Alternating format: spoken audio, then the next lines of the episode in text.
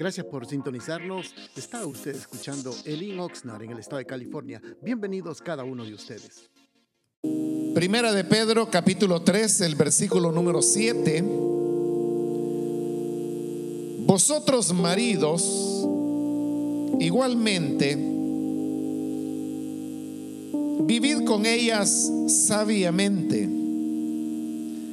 dando honor a la mujer como a vaso más frágil y como coherederas de la gracia de la vida, para que vuestras oraciones no tengan estorbo. Leamos una vez más, vosotros maridos igualmente, vivid con ella sabiamente, dando honor a la mujer como a vaso más frágil y como a coherederas de la gracia de la vida, para que vuestras oraciones no tengan estorbo. Solamente eso leemos, pueden tomar sus asientos, por favor, hermanos. El día de ayer hablábamos sobre la importancia de cultivar la comunicación entre la pareja y veíamos cómo los medios de comunicación pueden llegar a convertirse en una barrera o en un peligro para que la, pareja o el hogar puedan alcanzar los niveles de comunicación que les permitan resolver las diversas dificultades que se enfrentan en la vida diaria. Y mencionamos también que había ciertos problemas que eran los que usualmente causaban la mayor cantidad de dificultades. Uno de ellos fue precisamente el tema de la falta de comunicación, pero también hablamos del tema del manejo del dinero y también mencionamos el tema de la, la vida sexual de la pareja, que dijimos se convertía en un peligro si la pareja no era lo suficientemente sabia como para poder comprender los elementos fundamentales de la vida sexual y que permitan al matrimonio preservarse así a lo largo de la vida. De este tema quiero hablar, porque recuerde que estamos hablando de los principales peligros que afronta el matrimonio y uno de ellos es precisamente el no tener una concepción bíblica basada en las escrituras sobre el tema de la sexualidad. Usted sabe que la sexualidad no es un invento ni del diablo, ni del hombre, ni del pecado, ni del mundo. La sexualidad Dios la diseñó.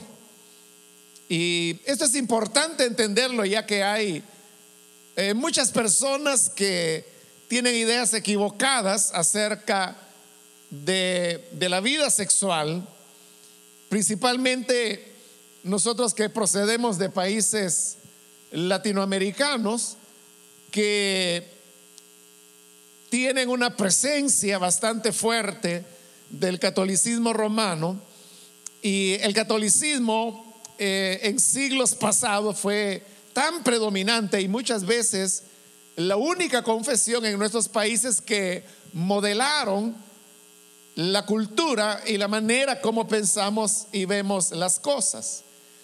El catolicismo es una construcción religiosa que se apoya en la culpabilidad. Ese es el, el tema que maneja la Iglesia Católica y por eso es que hace una relación entre todo aquello que brinda satisfacción al ser humano con el tema de la culpa. Y por eso es que desde niños se nos vino inculcando culturalmente que aquello que causa alguna sensación agradable o placentera al ser humano tiene que estar ligada con algún elemento de culpa. Y esa idea es la que aún los creyentes evangélicos, y probablemente hay aquí personas, hermanos, jóvenes que quizá ya son una generación segunda de cristianos, es decir, nacieron ya dentro de las iglesias, sus padres eran creyentes, han sido formados en un ambiente totalmente cristiano, evangélico, y nunca conocieron eh, acerca del catolicismo romano. Algunos nunca han entrado en un edificio de culto católico romano y se lo han hecho, ha sido más por intereses culturales, históricos o arquitectónicos más que, que religiosos. Entonces, uno podría pensar, bueno, esta segunda generación ya no tiene eh, esos elementos culturales que se basan en el catolicismo, pero no es así, porque la cultura permea de tal manera a las personas que hay muchos que tienen años, décadas de ser creyentes evangélicos, pero que continúan conservando elementos no religiosos, pero sí culturales del catolicismo romano. Tienen sus hijos, estos nacen dentro del Evangelio, pero les transmiten esos conceptos que, repito, no son religiosos, sino que son de carácter cultural. Ejemplo de ello es lo que estoy hablando, de la relación que se hace culturalmente entre lo que le provoca al hombre satisfacción y el tema de la culpa.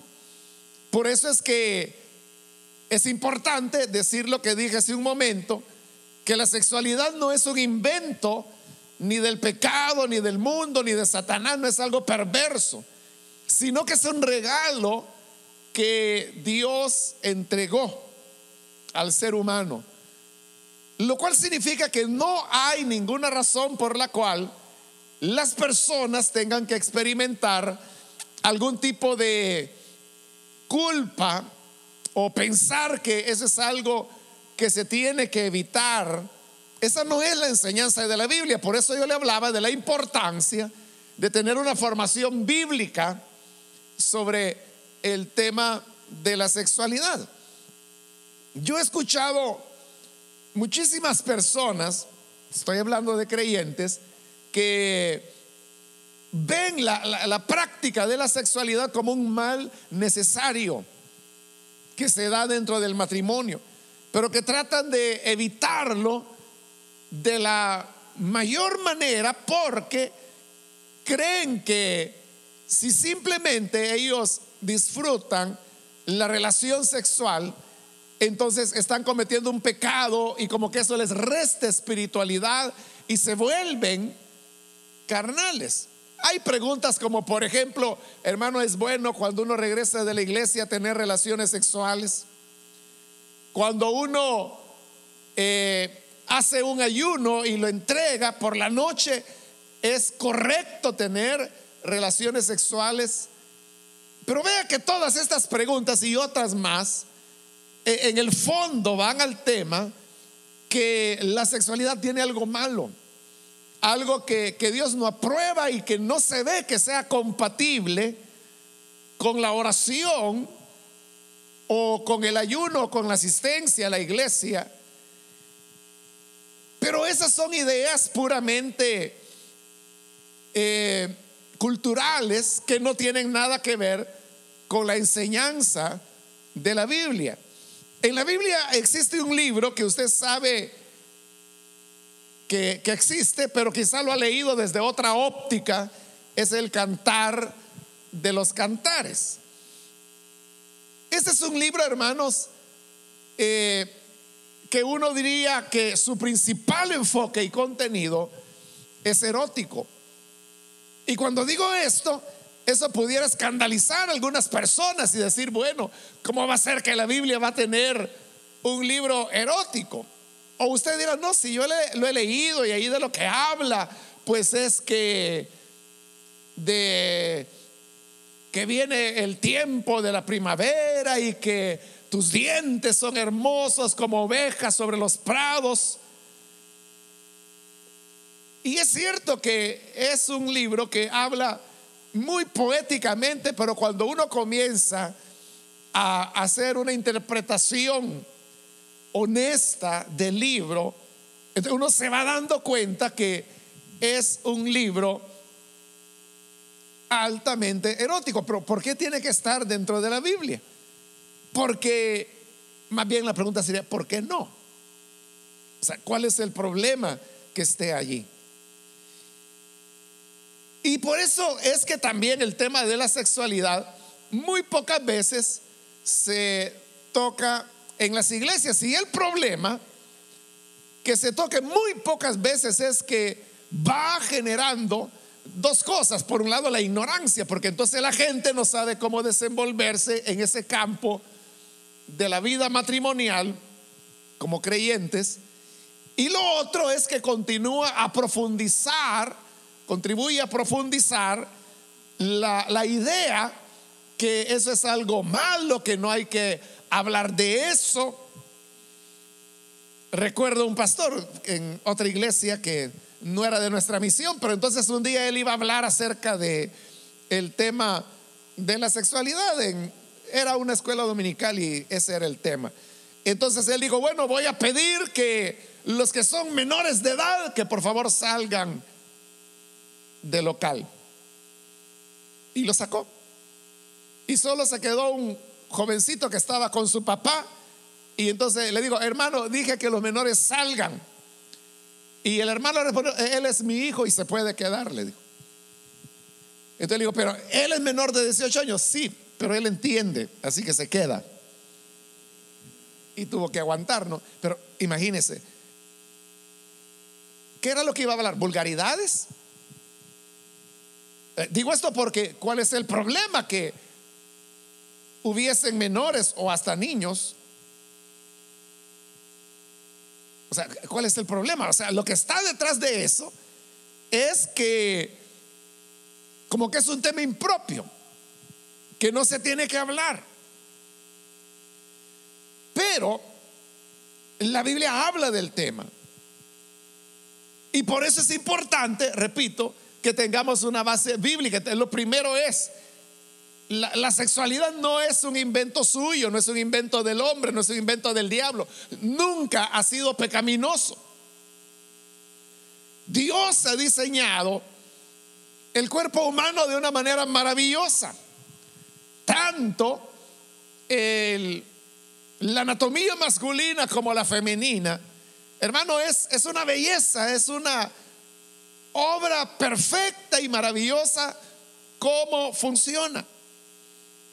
Y hay elementos que expresamente Dios ha formado y que no tienen otro objeto más que el de producir placer sexual. Usted sabe que en la anatomía femenina existe un pequeño miembro que se llama el clítoris. El clítoris no tiene ninguna otra función en la fisiología femenina que la de producir placer. El clítoris no tiene ninguna otra función. O sea, ¿por qué está ahí? Para que la mujer experimente placer. ¿Y de quién fue la idea de ponerlo ahí? No me diga que fue del diablo.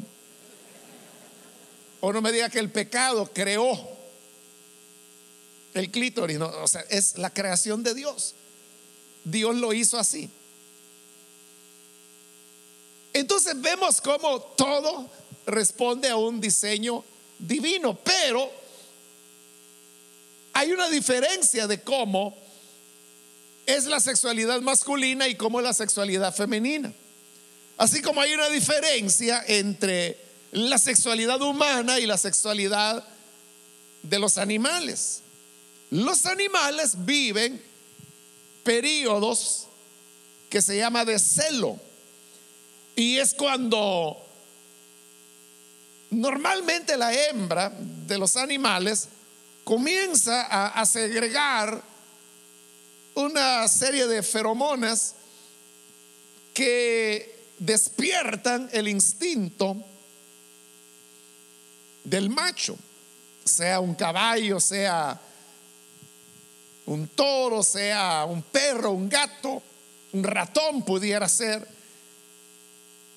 Pero cuando pasa el periodo de celo, entonces todo vuelve a la normalidad entre ellos. Ya no hay más relaciones, no hay más cópula entre animales. Y por eso es que los zoólogos establecen claramente cuál es el periodo de apareamiento de las diversas especies que hay. En el tema, por ejemplo, del salmón, es eh, un pez que emigra desde los mares y entonces va subiendo contra corriente y a veces tiene que escalar montañas hasta llegar al lugar donde el salmón nació. Y toda esa escalada y ese largo camino que pueden ser a veces cientos de kilómetros, es simplemente para llegar a un punto que es donde el salmón se aparea. Y es donde la hembra del salmón se embaraza, pone sus huevos y ahí nacen los nuevos salmones. Y entonces se van otra vez por el río y vuelven a la mar. Estos salmones jóvenes son los que van a volver después. Pero fíjese, e, en esa ruta que ocurre una vez al año es el periodo de apareamiento se van a aparear para multiplicarse. Entonces, fuera de esa época, no, no están en celo, o sea, no, no tienen relaciones. Entonces, ese es el animal. El hombre es alguien que está en celo full time. Sí, o sea, si yo le pregunto, eh, ¿en qué época se aparea el hombre? ¿Cuál es la época de celo? Bueno, desde que se llega a la pubertad hasta, de ahí depende de cuestiones de edad, de salud, pero desde que, desde la pubertad, el hombre está en celo todo el tiempo hasta que su edad y su estado de salud le permitan. Y lo mismo es lo que ocurre con la mujer. el ser humano es capaz de tener relaciones en cualquier momento de su vida. Ahí hay una diferencia, pero también hay diferencia entre el hombre y la mujer. En primer lugar, la mujer tiene una manera diferente de vivir su sexualidad a la del hombre, porque son diferentes. O sea, el, el gran problema dentro de los matrimonios es que el hombre ve a la mujer como que si fuera otro hombre. Y la mujer ve al hombre como que si fuera otra mujer. O sea, y uno diría, bueno, pero si eso es tan elemental, que el hombre sabe que se casa con una mujer, sí, pero él sabe que es una mujer, pero él cree que la mujer es igual que el hombre. No físicamente, sino que en su intereses, en su manera de ser. Bueno, y como estamos hablando del tema de la sexualidad, cree que la mujer es como otro hombre que va a responder sexualmente como el hombre responde, y no es así. Y el problema de la mujer es el inverso, que cree que el hombre responde sexualmente igual que la mujer. Y no es así. Entonces, hay maneras diferentes de ser. Aquí no se trata quién es el que tiene un despertar sexual mejor, si el hombre o la mujer. No se trata quién es mejor, quién es peor. Se trata de que somos diferentes. Y el tema está en reconocer esas diferencias. El, hombre, como le dije, desde la pubertad, que es variable dependiendo de, de ambientes, de alimentación, Pero puede poner, comenzar ahí por los 13, 14, 15 años. Desde ese momento el hombre se mantiene fértil hasta la muerte. Lo que cambia en el hombre es la, es la potencia sexual, pero fértil es toda la vida hasta que muere. probablemente un hombre de 80 años ya no tiene la potencia sexual que tiene uno de 20, pero sigue siendo fértil. En cambio, la mujer no es así. En la mujer ocurre algo sorprendente, porque es sorprendente en realidad. Y es que parte del mes la mujer es fértil y la otra parte es estéril. Cada mes. Entonces, mientras el hombre se mantiene en una constante de fertilidad, desde la pubertad hasta la muerte, la mujer está cambiando todo el tiempo. Es decir, camina hasta volverse fértil y luego regresa y es infértil. Aproximadamente un mes después vuelve a ser fértil y luego vuelve a ser infértil. ¿Y cómo se logra ese ir y venir? Eso es maravilloso, ¿verdad? Porque ¿cómo es que un mismo ser, una misma mujer, puede ser fértil y estéril? Más o menos, ¿verdad? Como la mitad de la vida fértil y la otra mitad infértil. ¿Cómo se logra eso? Dios lo hace a través de los cambios hormonales. Funciona en base a hormonas. Entonces, las hormonas son las que preparan las condiciones para que la mujer se vuelva fértil. Y ahí es donde se produce la ovulación. Si no hay las hormonas adecuadas, no se produce la ovulación, diferente al hombre que está produciendo espermatozoides todo el tiempo, todo, nada lo para. A la mujer sí. Pero entonces, cuando ya es fértil, ¿cómo hace Dios para que la mujer se vuelva estéril? Otra vez cambia la marea hormonal. Y al cambiar, entonces la mujer vuelve y se convierte en estéril una vez más. Es un ir y venir, un ir y venir. Es como la marea, que hay un flujo y hay un reflujo. La marea sube, la marea baja. La marea va y viene. Y esa es la vida de la mujer. Pero esos cambios hormonales no son fáciles. Hay casos clínicos, médicos, en los cuales a veces el hombre tiene que recibir hormonas, pero son casos muy raros. No son afecciones tan frecuentes. Pero si usted conoce a algún hombre que por algún, alguna razón, algún tratamiento, le recomiendan y le dan hormonas, pregúntele qué se siente. Es terrible. Las hormonas son las que manejan todos los procesos fisiológicos que se dan en nuestro cuerpo. Y cuando alguien recibe hormonas, es un cambio total.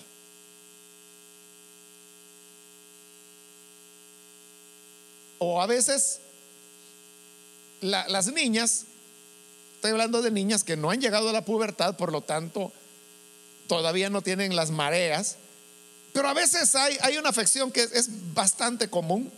El 30% de las mujeres padece de lo que se llama ovarios poliquísticos. Y una de las maneras de resolver el problema de los ovarios poliquísticos es que las niñas les dan hormonas para poder regularizar su, su ciclo y tratar de ayudarles con los quistes que tienen en sus ovarios. Estas niñas les dan hormonas, pregúnteles cómo se sienten.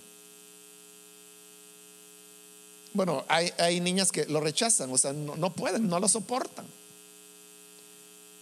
esos cambios, esas afecciones que las hormonas producen, son las que viven las mujeres dos veces cada mes. Porque primero le están poniendo una carga hormonal que luego se la van a quitar. Y eso es terrible. Es algo así como tomar medicamentos para la presión, ¿verdad? Que si lo deja de tomar, ¿cómo se siente? Y por eso el médico le dice, mire, usted padece de la presión, tome este medicamento. Por ninguna razón, déjelo de tomar. Es que tomar medicamentos para la presión y dejarlo de tomar, eso es peor que nunca haber tomado medicamentos. Aquí ha de haber varios que padecen de la presión. ¿Cómo se siente usted cuando por olvido o lo que sea no tomó su medicamento? Siente que se muere. Bueno, y hay personas que pueden morir, o sea, dependiendo el grado de su problema. Eso es lo que siente la mujer. Entonces, cuando el ser humano dice, yo no entiendo a mi mujer, a veces está de buena, a veces está contenta. A veces llego a casa y entonces me recibe papito lindo, precioso, encantador, soñado, dulce sueño, mi estrella, mi flor, mi luna, mi sol. Bienvenido. Y otras veces llega a casa, ella no está, o parece que no está, pero va, la encuentra en la habitación y está acostada y está llorando. dice, ¿quién se murió? Nada. E, e, es que no me siento bien. ¿Estás enferma? ¿Te duele algo? No, no, no me pasa nada. acabas de decir que no me siento bien. Sí, pero no tengo nada. Llamo al médico. No, no. Ya va a pasar. No tengo nada. ¿Te puedo ir en algo? Sí. Cerrar la puerta por fuera, por favor. Entonces, ahí donde el hombre dice, ¿quién las entiende? Pero, ¿cuál es el problema ahí? Que tú crees que es otro hombre. Es que nosotros no lo hemos vivido. No, sabemos lo que es el cambio hormonal. Entonces, entender eso, hermanos, es, es vital. ¿Por qué razón? Porque eso nos va a llevar a entender cómo es que funciona la sexualidad femenina. Hay la, mitad de, estoy hablando en términos prácticos, ¿verdad? O sea, cada mujer es diferente, pero por redondear, ¿verdad? Cada mes hay aproximadamente 10 días, que son los 10 días antes del periodo menstrual, antes que venga la menstruación, los 10 días anteriores es cuando la mujer experimenta o está mejor preparada para tener relaciones sexuales.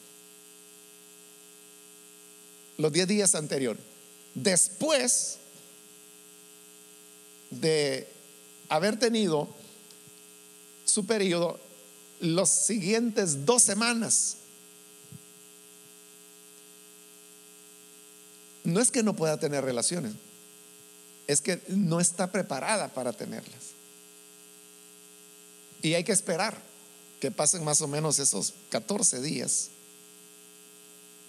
Pueden ser entre 14 y 18, cada mujer es diferente. Eh, si usted me dice, está complicado. Pero ahí está la clave. Por eso es que Dios no se equivocó. Cuando dice, maridos, vivan con ellas sabiamente.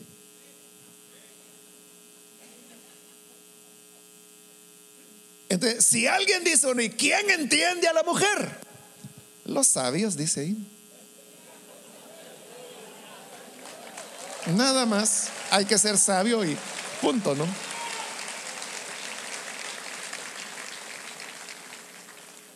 La sabiduría.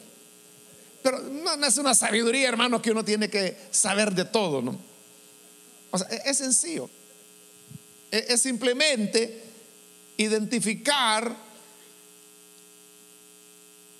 las mareas. Se pueden predecir, igual que se pueden predecir las, las mareas del mar. Usted sabe, siempre las entidades, eh, bueno, que en cada país tiene su propio nombre, ¿verdad? Dicen, habrá marea alta a partir de las 3 de la tarde hasta las 5 y luego habrá baja, etc. Y lo pueden decir. Entonces, el hombre también puede predecirlo. Ahí es donde viene el tema de la comunicación. Usted sabe cuándo su esposa está en su periodo menstrual y cuándo no. Y si usted me dice, esa es cosa de mujeres, eso no es cosa de hombres. Por supuesto que usted nunca va a mostrar, ¿no? Pero estamos hablando de su esposa. usted debería saberlo, ¿no? Que esa es la sabiduría. Simplemente agarre un calendario. Y usted sabe que después del periodo menstrual, las siguientes dos semanas, Repito, no es que no se puedan tener relaciones, es que ella no desea. Pero usted puede lograr. ¿Cómo? Entendiendo cómo funciona la sexualidad femenina. La sexualidad femenina es diferente a la del hombre. El hombre se estimula por lo que ve. O sea, el gran estímulo del hombre es lo que ve.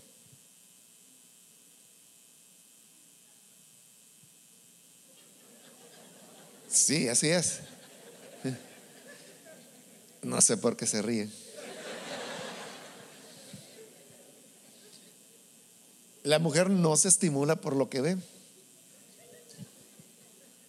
sino que por lo que le dicen, por lo que oye.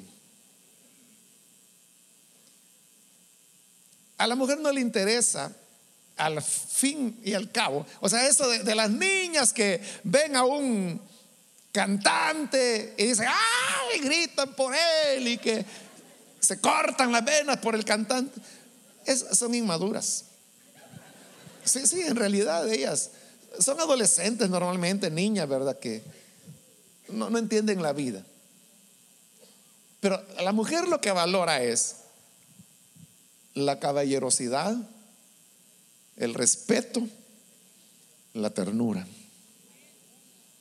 ¿Qué dicen las hermanas?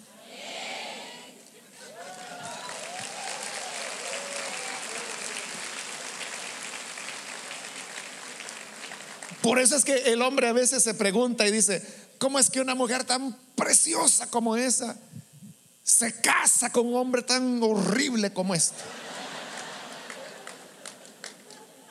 ¿Sabe cuál es? Que ese hombre horrible es más caballero, más tierno, más respetuoso que usted, que es un guapo. ¿Sí? Ese es.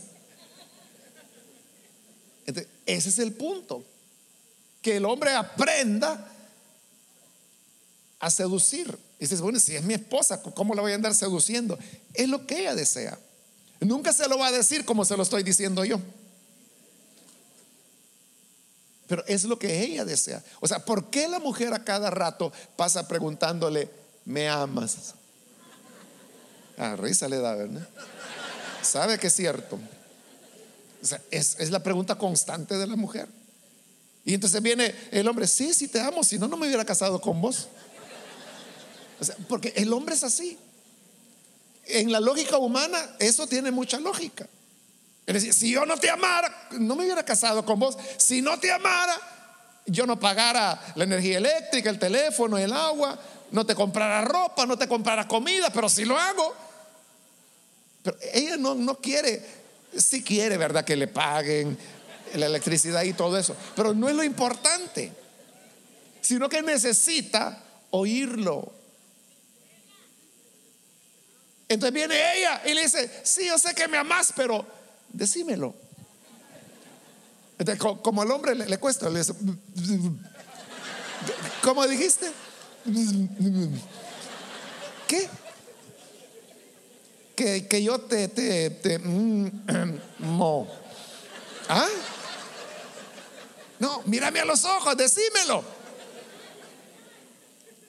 Y dice que eso es una muchachita. No es una muchachita, es una mujer. Hasta que finalmente le, cuesta, pero yo, que yo te, te amo. Gracias, le dice. Pero los 10 minutos, ¿me amas? Si te lo acabo de decir. Mire, y al hombre no le importa. O sea, cuando el esposo le dice a la esposa, ¿me amas? O decime por favor que me amas. ¿Cuándo pide el hombre eso? Y a veces el hombre su argumenta, mira, yo cuántas veces te lo ando pidiendo. O cuántas veces te lo pregunto, ¿por qué vos me lo preguntas tanto? Que no confías en mí. O sea, es mujer. ella necesita oír eso. porque la mujer funciona de esa manera. Entonces, en estos, en esas dos semanas después del periodo, usted tiene que ser un galán tiene que aprender a, seducirla, a decirle cosas. Luego vendrán los otros 10 días previos. Ahí es más fácil. Porque fisiológicamente ella está predispuesta, pero no significa que se está muriendo por usted. No. Tiene que hacer el rito siempre. El hombre no necesita rito. El hombre solo ve algo y ya está listo. La mujer no. Si el hombre no entiende esto, entonces es cuando comienza a cometer errores. Mire que qué diferente es cómo ve el hombre la sexualidad y cómo lo ve la mujer. El hombre le finge amor a la mujer por tener sexo con ella. La mujer es capaz de tener sexo, dar sexo, por ganar el amor.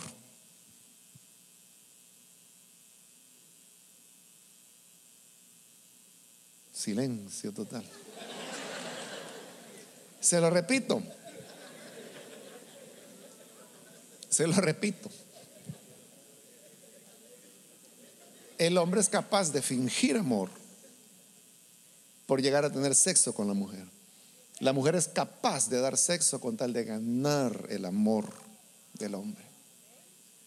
Daste el sexo por amor. Entonces vea, ¿qué es la meta de cada quien? Él quiere sexo. Ella quiere amor. Diferente. Cuando no se entiende eso, entonces cuando el hombre se vuelve cínico, o sea, el hombre es cínico. Somos más cínicos que Pilato. De verdad. Esa es la historia un, millón de veces repetida. O sea, el hombre es capaz de decirle a la mujer, eres tan bella, eres tan hermosa. Mi vida doy por ti, subiré a la luna y te traeré diamantes de las estrellas para adornar el cielo de tu habitación, con tal de estar a tu lado. Permíteme solo caminar a tu lado, aunque nunca te vaya a tocar, aunque nunca me voltees a ver, pero solo quiero respirar tu aliento. Y le dice un millón de cosas. Todo es mentira. Es lo que quiere es sexo. Y eso ocurre. Cuando ya lo tiene,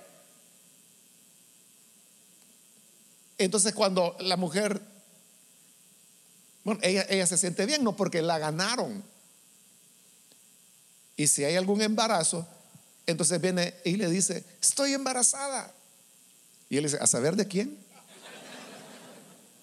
Andate, yo no te quiero ver. Y, comienza el maltrato. Y e, eso es, es ser cínico. Pero esa, le repito, es una historia millones de veces repetidas y repetidas. Por eso es que algunos hombres dicen, la mujer es tonta, cae fácilmente. yo conocí a un muchacho, ¿verdad? Joven. Entonces, él a todas las mujeres que veía en la calle, a todas las enamoraba. Pasaba alguien y le decía, cosita linda, preciosa, encantadora, me voy a casar con usted. Adiós, linda. A todas. ¿Y, ¿Y, usted cómo se siente, hermana, cuando le dicen algo así en la calle? Cae mal, ¿verdad? A la mujer le molesta. Pero él había descubierto, hasta había sacado sus estadísticas, ¿sí? que, que por cada, era algo así como de que si a 100 mujeres les decía eso, iban a ver creo que como cuatro que le iban a hacer caso. Ella no, él no perdía tiempo, todos los días estaba diciéndole diciendo a todas, cualquiera. Y él sabía que de repente iba a llegar esa que le iba a hacer caso. ¿Para qué? Para tener sexo. Y él no le importaba cómo se llamaba, quién era, si era madre, hija, ¿qué? Nada. Quería sexo. Eso es el hombre. La mujer no puede ser así. Claro, hay mujeres pícaras y todo eso, ¿no? Pero en todo hay excepciones. En todo, en todo en la vida. Así es el ser humano, somos muy complejos. Pero la norma general no es así. Cuando el hombre se, centra en el tema. O sea, él puede llegar a cansarse. Y entonces es cuando comienza a utilizar a la mujer. O sea, él, no quiere, cuando no entiende que la mujer no es otro hombre, que ella no se estimula por, por lo que ve. O sea, él puede llegar desnudo y ella va a pensar que no halló la ropa o algo así. Sí, e, ella, eso no, le estimula en absoluto, pero como él no entiende eso. E, entonces, ella comienza a sentirse utilizada. Porque ese es otro tema, ¿no? Que en la sexualidad, la mujer es una tortuga, pero el hombre es una liebre. Eh, eh, el promedio que le toma al hombre tener relaciones sexuales son siete minutos. Ese es el promedio. Y en siete minutos la mujer ni siquiera ha comenzado a pensar en lo que va a pasar. Es cierto, hermanos. Es cierto. ¿Sí? Eh, para ella es que para ella no hay un comenzar. Para ella la relación sexual comenzó en la mañana, cuando se levantaron, cuando se saludaron, cómo se trataron durante el día, si le cuenta o no las cosas, cómo la saludó él. Todo eso va preparando ya el ambiente. Como el hombre no tiene esa paciencia, entonces él, él, él se centra en el aspecto físico y lo más importante para la mujer no es el aspecto físico, sino que es el sentirse amada, respetada y tratada con ternura. Es más, la mujer no está tan preocupada por el orgasmo como lo está el hombre. Eh, eh, bueno, el hombre siempre tiene orgasmo, siempre eyacula. Y le toma promedio siete minutos. Pero una mujer pudiera no tener orgasmo, pero si se siente amada, respetada y tratada con ternura, ella va a estar feliz. Ella va a estar feliz. Claro que si llegara a experimentar un orgasmo o dos o tres, porque la mujer tiene esa facultad, que puede tener varios orgasmos en una relación sexual. Pero todo depende de la habilidad del hombre. Es que vea, tener relaciones sexuales es aprendido. Es aprendido. O sea, usted cree que porque es hombre ya sabe. O sea, usted lo que sabe es cómo satisfacerse como hombre, eso es lo que sabe. Pero tener relaciones sexuales es aprendido como se aprende todo en la vida. ¿Y cómo se aprende a tener relaciones sexuales? Como no hay escuela que dice, se enseña a hacer relaciones sexuales. ¿cómo se aprende? Usted tiene que, bueno, primero venir a estos retiros, ¿verdad? Número dos, poner bastante atención. Número tres, compre los DVDs o los CD y lléveselos y esté oyéndolos todo el tiempo, ¿verdad? Y luego lea, fórmese, o sea, entienda, trate de conocer. Entonces, cuando se da esto, que el hombre no tiene la paciencia, entonces él simplemente va a buscar egoístamente su placer. Y como ya le dije, eso le toma a él siete minutos. En siete minutos la mujer ni siquiera ha comenzado a lubricar. para ella es desagradable. ¿De qué sucede? Ella comienza a sentirse utilizada. Se siente un objeto. Y lo peor es que después que él eyaculó se tira en la cama y se duerme. Que es lo peor que un hombre puede hacer después de haber tenido relaciones sexuales. Ella todavía está esperando que le diga que la ama por lo menos y ella está roncando.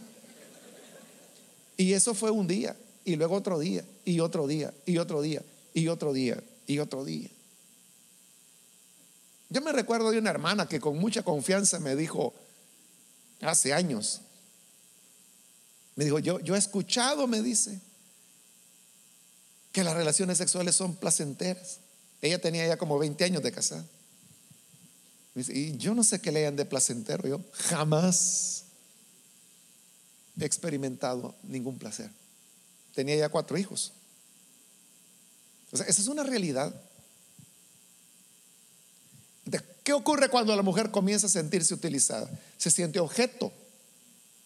Se siente que él solo la está usando, que no la ama.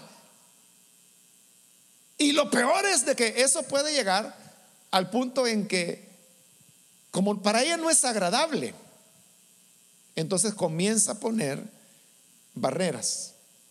Y es cuando comienza a decir, me duele la cabeza, es que no me siento bien, es que tengo que prepararlo de mañana. El hombre sabe que son excusas.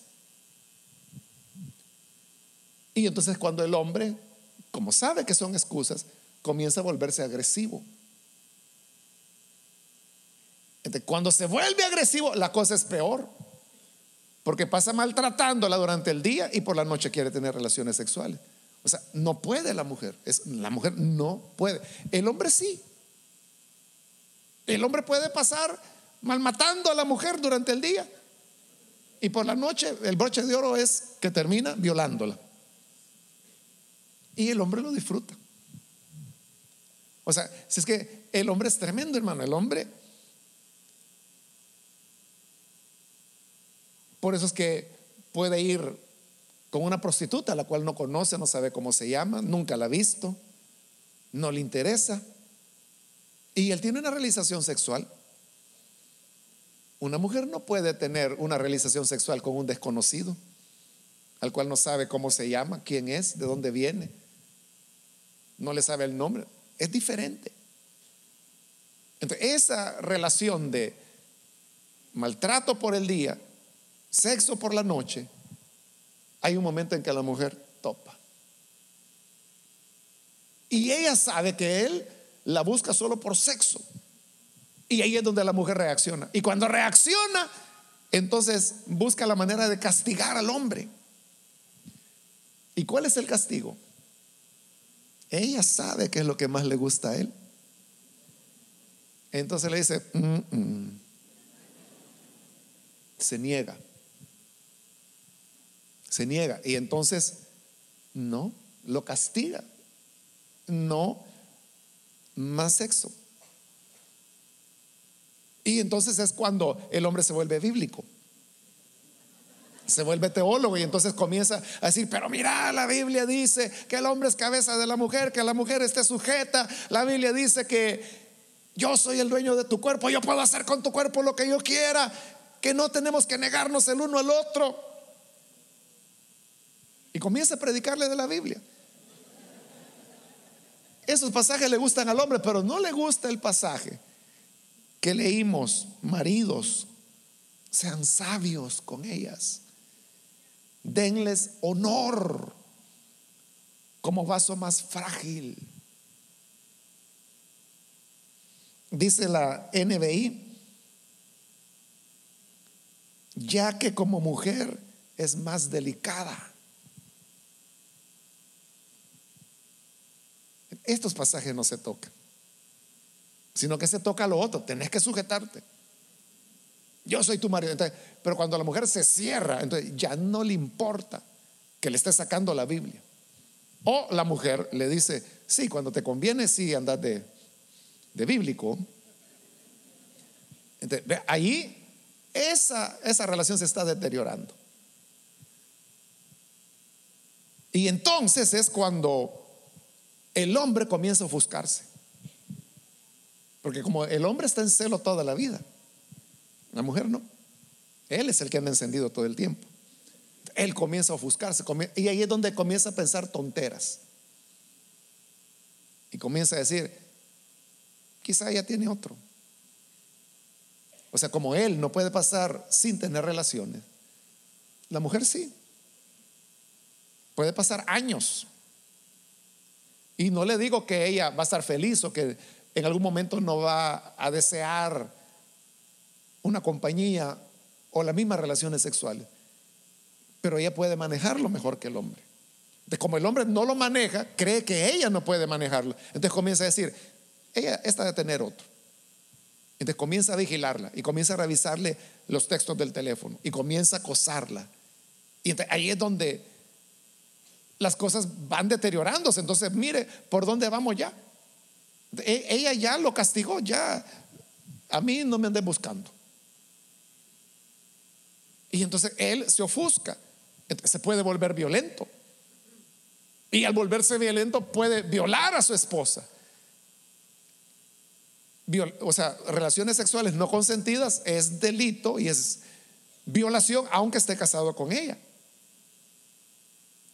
O sea, las relaciones sexuales, de acuerdo a 1 Corintios capítulo 7, debe ser por mutuo consentimiento. Si no es así, es una violación, es una agresión. Aparte que es un delito.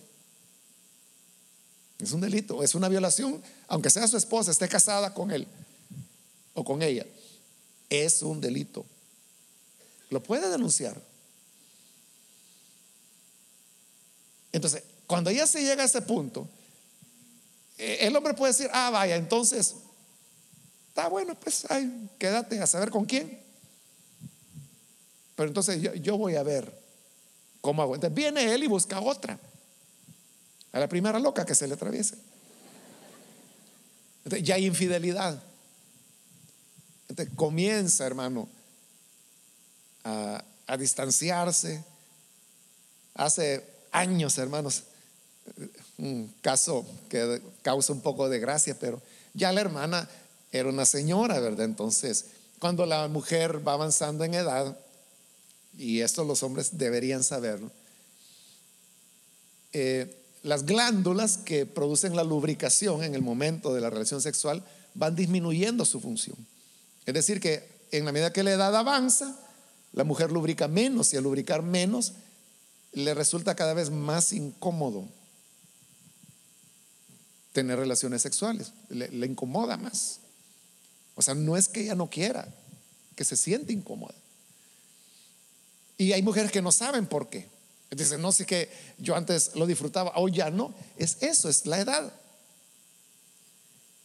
Entonces, eso es lo que ocurría con esta pareja, porque ya eran señores, ¿verdad? Entonces ella ya, ya no quería tener relaciones con él y como que él tampoco era muy delicado y tierno. Entonces él comenzó a decirle, mira, es que yo quisiera tener una niña. Y él dijo, ah, pues ahí ve qué haces, ahí ve dónde la vas a tener, pero conmigo no. El mismo día él se fue a buscar a otra por ahí. La embarazó. Y él me decía, mire hermano, me decía, qué lindo es Dios que una niña me dio, me dice. Él así lo vio. Entonces, toma a la niña y se la lleva a la esposa. aquí está la niña. Y él dice, ¿y eso qué es? Le dice. Es que, ¿te acordás? Yo te dije que yo quería una niña. Me dice que con, vos ya no. Entonces, la fui a tener por allá, pero aquí está la niña. Y la criaron. Oye, es una muchacha ella. Pero entonces, eso parece chiste, pero es cierto, hermano. Ocurrió. Hasta allá murió el hermano. Ya, ya él, el papá pues de la niña esta, falleció hace ya varios años. Pero es real la historia. Entonces, mire hasta dónde ¿Por qué los hogares? Por eso hoy usted puede entender mejor lo que yo dije, que uno de los principales peligros del matrimonio es la sexualidad mal entendida. Entonces, ¿cómo resolvemos esto? Lo que dice la Biblia. Maridos, vivan con ellas sabiamente. Sean sabios. Y si uno dice, bueno, y la mujer no, no tiene nada que poner, claro, la mujer tiene una participación que, que le corresponde, pero sobre el hombre es que cae una mayor responsabilidad, porque es al hombre al que le cuesta comprender a la mujer. Así que, hermanos, que Dios nos ayude. Y si usted considera que ha estado actuando mal, ha estado forzando a su esposa algo que no quiere, entonces hoy es el día para que usted pueda pedir perdón a Dios y a ella. Porque esto le afecta en todo. El mismo versículo dice que demos honor a la mujer como vaso más frágil, como a coherederas de la gracia de la vida. Y luego dice, para que vuestras oraciones no tengan estorbo. Entonces, hasta la oración es afectada cuando no se trata a la mujer con sabiduría. Y como le digo, ser sabio no significa leer todos los libros de la biblioteca de los ángeles, sino que es simplemente entender estos detalles sencillos. Y si usted los reflexiona, si usted los piensa, y quizás ahora mismo está diciendo, ah, ahora ya entiendo. Es eso nada más. Pidámosle al Señor su ayuda.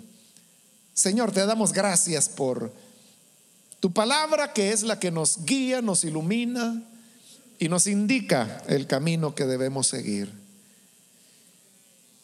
Yo te ruego, Padre, por cada pareja que está aquí presente y de manera muy especial te ruego por los hombres que en tu palabra tú nos mandas para que podamos ser sabios tratar a nuestras mujeres con sabiduría. Ayúdanos a comprender que en tu maravillosa sabiduría nos hiciste diferentes.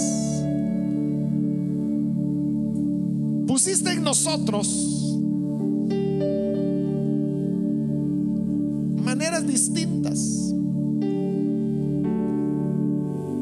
cómo somos anatómicamente, de cómo somos fisiológicamente, cómo somos emocionalmente. Te ruego, Padre, que bendigas cada hermano, cada hermana, cada pareja. Y en la medida, Señor, que los años pasan, el tiempo transcurre enséñanos sabios y a comprender que el amor es algo que va más allá de la simple expresión física. Haznos obedientes a tu palabra, Señor. Haznos dependientes de ella. Queremos convertirnos a tu palabra y renunciar a todo aquello que culturalmente aprendimos. Y que querámoslo o no, estamos transmitiéndolo a nuestros hijos, a nuestras hijas. Ayúdanos entonces.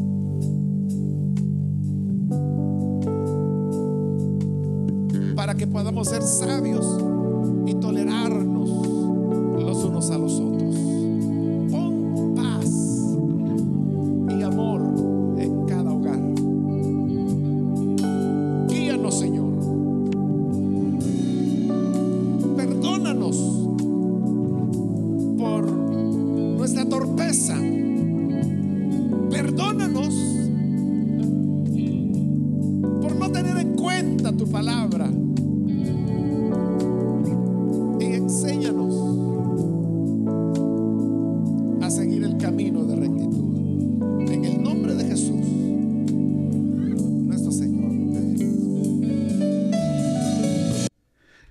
estar pendientes de nuestra programación y lo invitamos que nos visite a uno de nuestros servicios los días viernes a las 7 de la noche y domingos a las 5 de la tarde. La dirección de nuestro local está ubicado en el 555 al sur de la calle A en la ciudad de Oxnard, en el corazón de Oxnard, y será un placer poder saludarlo. Y también le pedimos de que si usted puede seguirnos de nuestras actividades en Facebook o Instagram, bajo el link Oxnard será una bendición y para mayor información puede usted llamarnos al área 805-991-6030. Bendiciones.